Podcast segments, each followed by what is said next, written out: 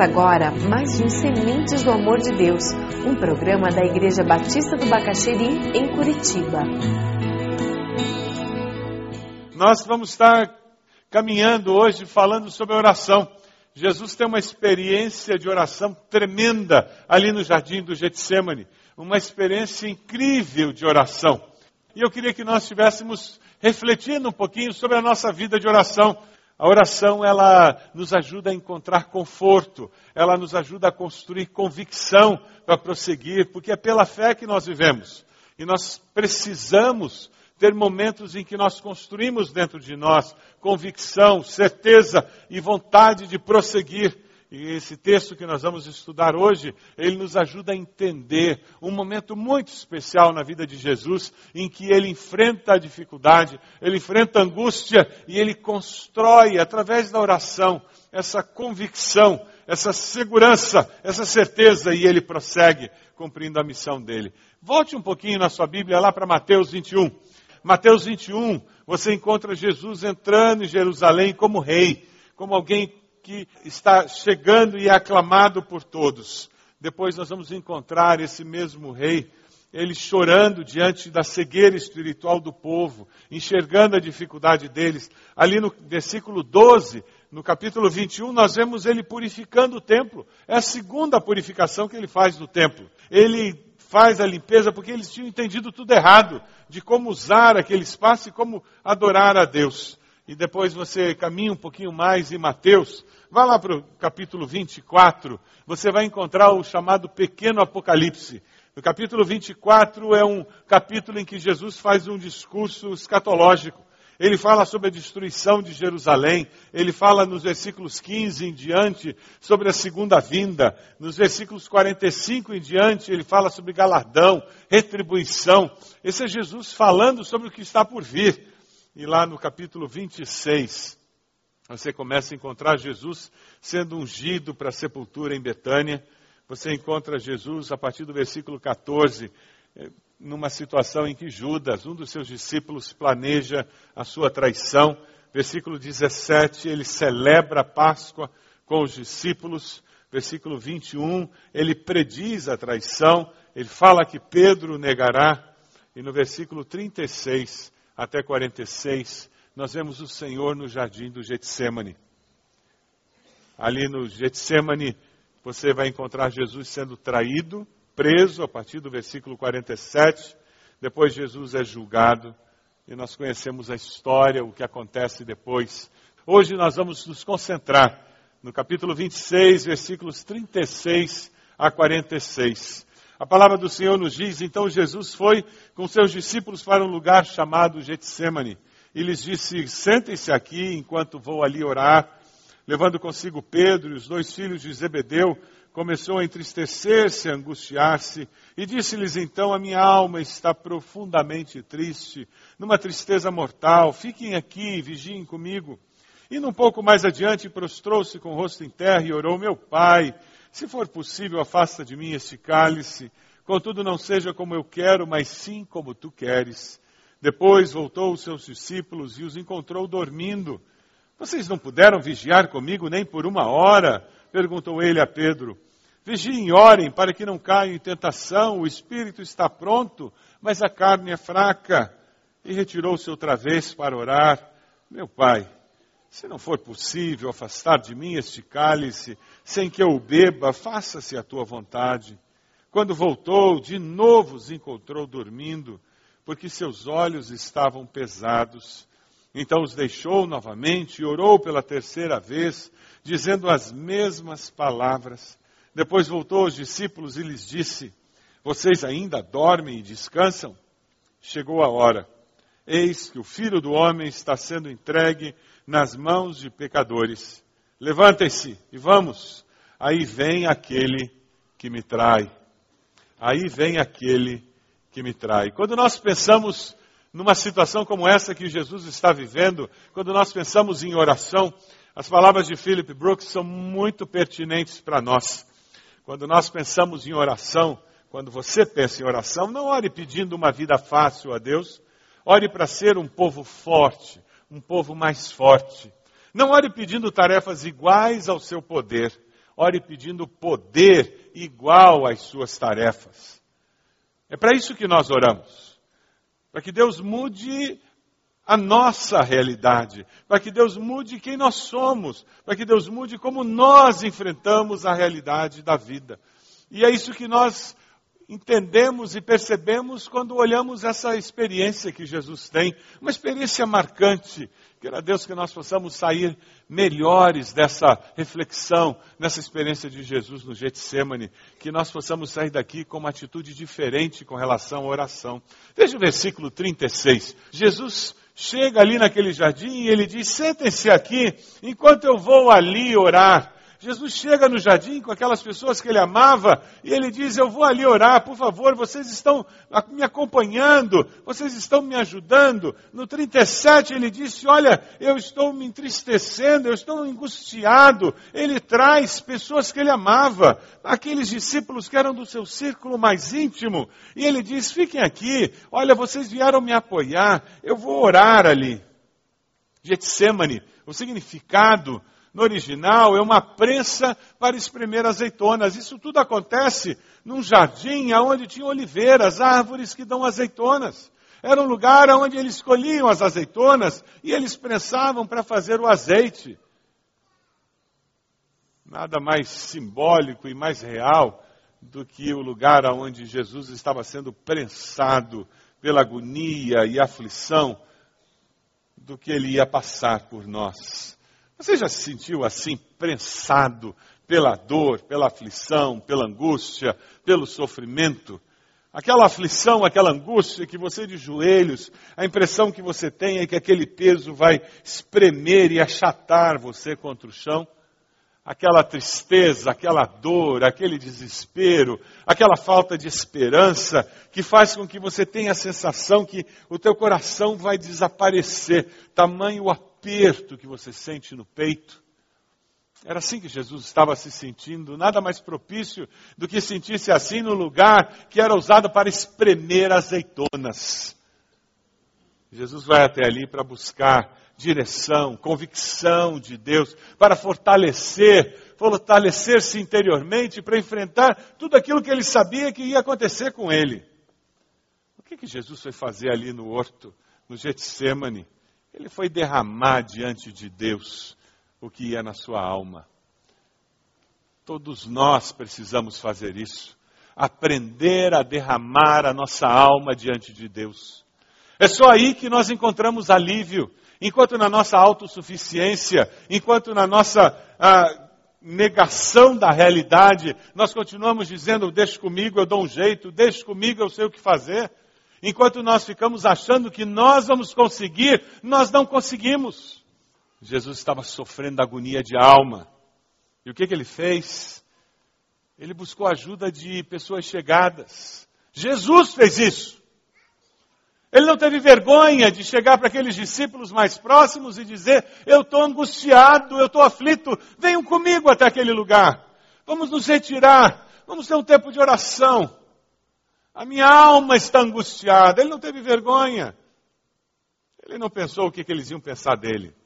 Ele procurou apoio. Você tem procurado apoio dos irmãos da célula?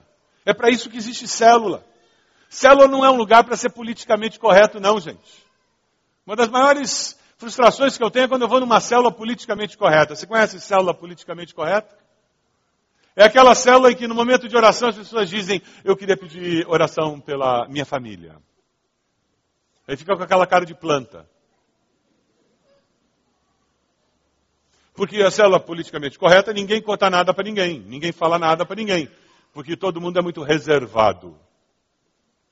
Eu não estou dizendo que a gente tem que perder a nossa individualidade, e nem é lugar para marido e mulher ficar lavando roupa suja. Mas se nós não tivermos alguma intimidade na célula, nós não descobrimos o para que, que existe célula. E de repente você não vai ter liberdade na célula como grupo maior, mas tem que ter alguém, um companheiro de fé, alguém na célula que seja mais íntimo seu. Nós precisamos de relacionamentos significativos. Nós precisamos de pessoas mais próximas. O próprio Jesus, dentre os doze, ele tinha três. Nós precisamos de pessoas mais próximas com quem nós compartilhamos nossas aflições, que nos acompanham. Você tem pessoas assim? Com quem você abre o coração? Confiáveis? Pessoas que podem orar por você e caminhar com você e ajudar você no momento de aflição? É interessante porque Jesus procura apoio deles. Veja o versículo 38. Olha o que, que Jesus diz para os seus discípulos. O líder disse para os liderados: A minha alma está profundamente triste, numa tristeza mortal. Fiquem aqui, vigiem comigo. Se alguém podia brincar de supercrente, era Jesus, não podia? Eu sou o Todo-Poderoso. Eu não preciso de ninguém. Eu dou conta do recado. Ele não podia. Mas ele reconhece a aflição, ele era totalmente homem. Ele era um ser humano como eu e você, ele tinha as mesmas angústias de alma que eu e você temos. E ele viveu essa angústia de alma, do saber que ele ia ser condenado, caluniado, do saber que ele seria envergonhado, e muito mais do que o sofrimento físico na cruz, muito mais do que o sofrimento emocional de se sentir rejeitado, de ver os seus queridos espalhados, de ver a sua mãe sofrendo, muito mais do que o sofrimento físico, emocional, era o sofrimento espiritual de carregar sobre si os pecados de toda a humanidade. Os meus pecados, os seus pecados. Angústia de alma. Nosso Salvador e ele não negou seus sentimentos. Ele falou desses sentimentos. Ele disse como ele se sentia. E porque ele disse como ele se sentia, ele pôde trabalhar com esses sentimentos. Jesus assumiu seus sentimentos. E ele foi até Deus com eles. Ele compartilhou seus sentimentos com as pessoas significativas dizendo: orem por mim, fiquem comigo, me ajudem. Esses sentimentos que eu estou sentindo são horríveis. Eles estão acabando comigo. Nós precisamos uns dos outros. Ele derramou seus sentimentos diante de Deus. Você tem derramado seus sentimentos diante de Deus? Reconhecido quais são seus sentimentos? Dado nome para eles? Para que Deus possa curar você para que Deus possa libertar você, para que Deus possa ajudá-lo a prosseguir na vida. Algumas pessoas são escravos dos sentimentos negativos que têm e que carregam há anos, porque nunca tiveram coragem de dar nome aos seus sentimentos. Mas eles estão lá. Quer eu dê nome ou não, eles estão lá.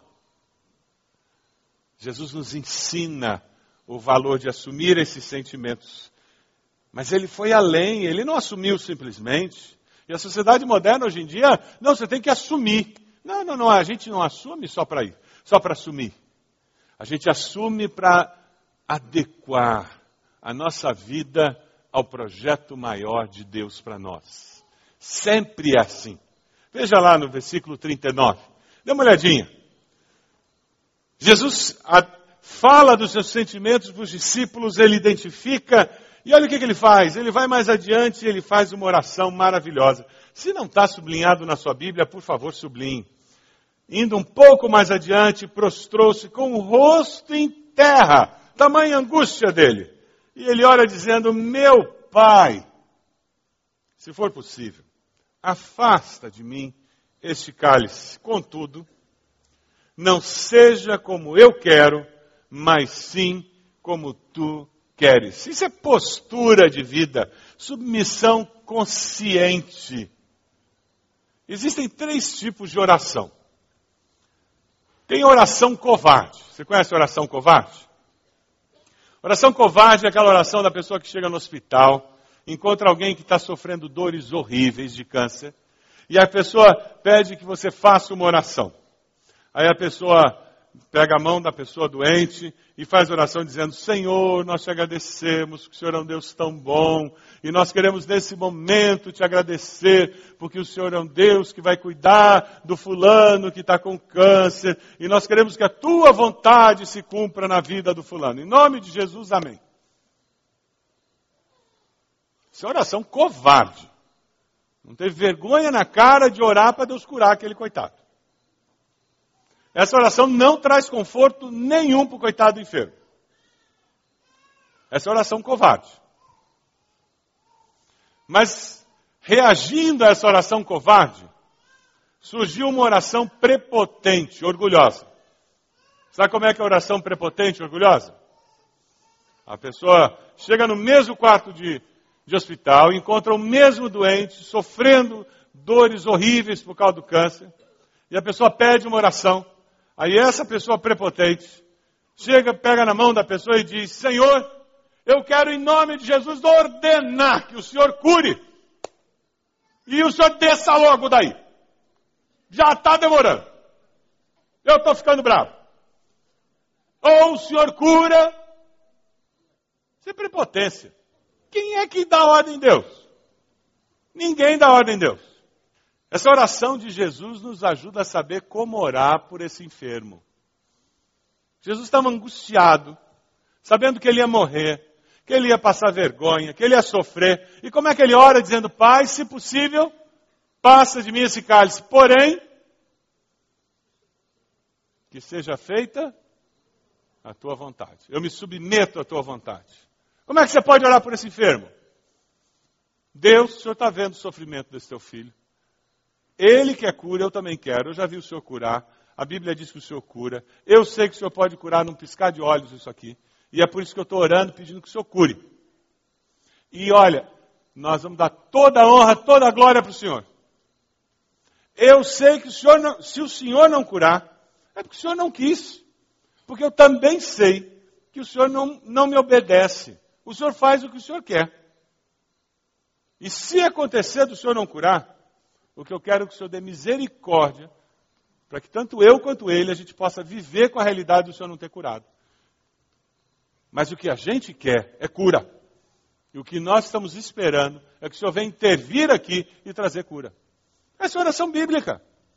Eu estou reconhecendo que Deus pode, eu estou dizendo que eu espero, eu estou dizendo que eu quero, mas ao mesmo tempo eu estou reconhecendo que Deus não cura todo mundo. Jesus curou todo mundo?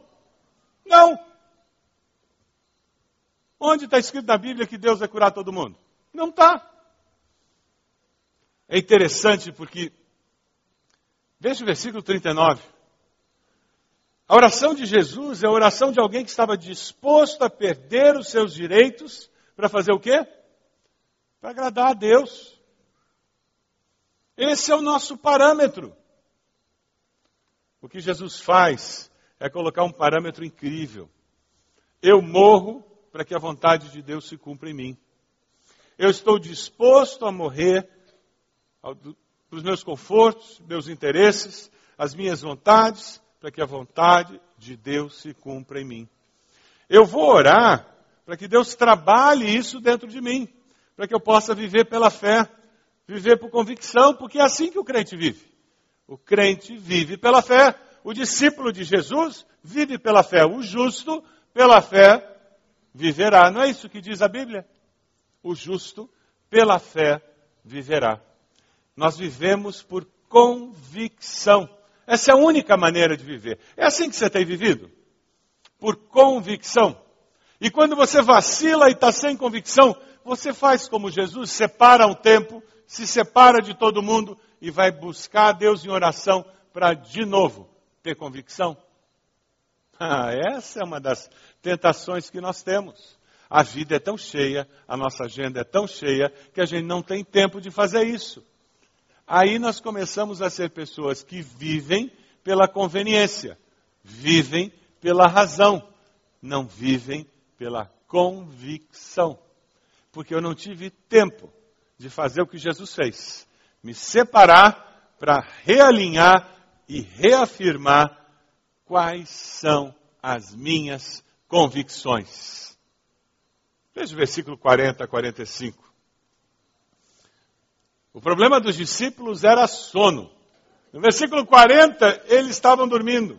43, dormindo de novo. 45, dormindo, descansando. Que grande apoio que Jesus teve, não é mesmo?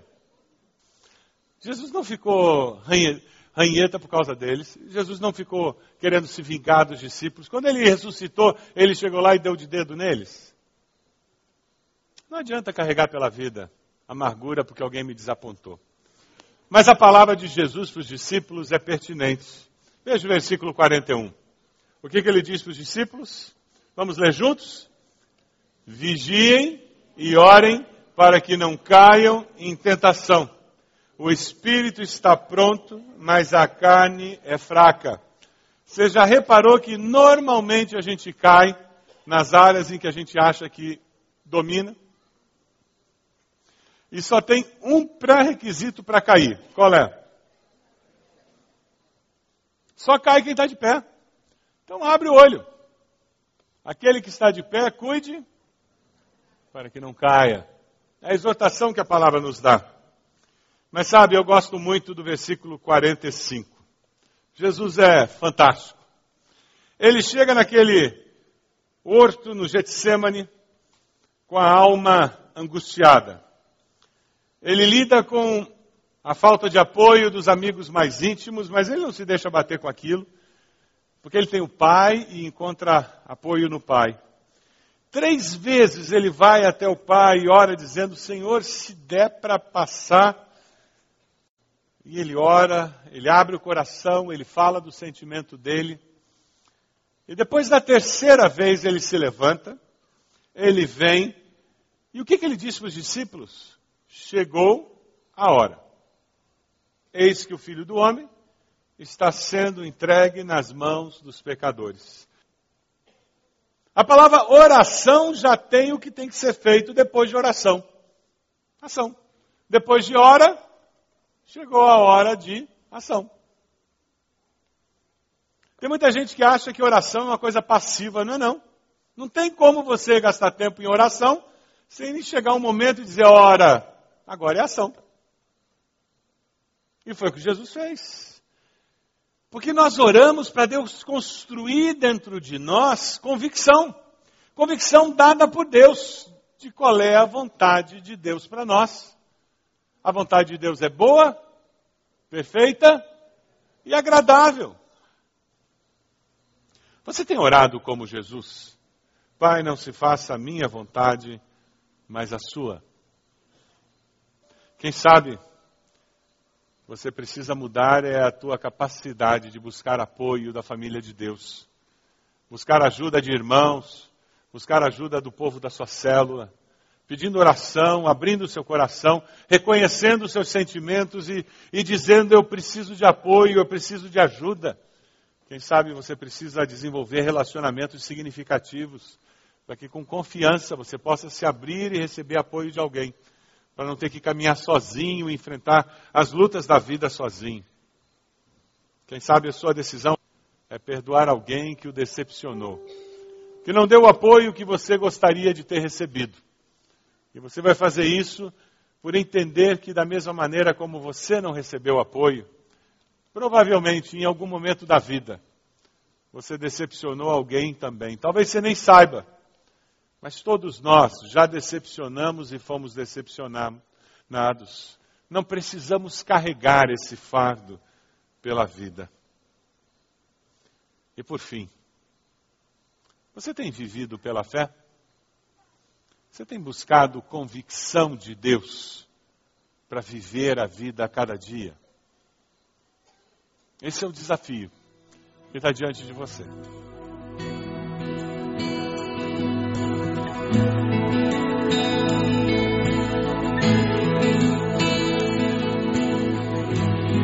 Este foi mais um programa Sementes do Amor de Deus, com o pastor Roberto Silvado, da Igreja Batista do Bacaxeri.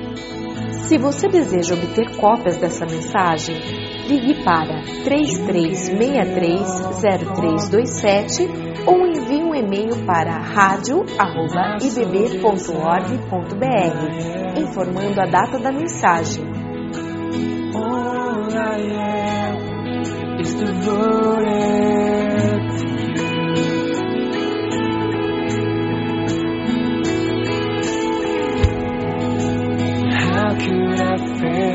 you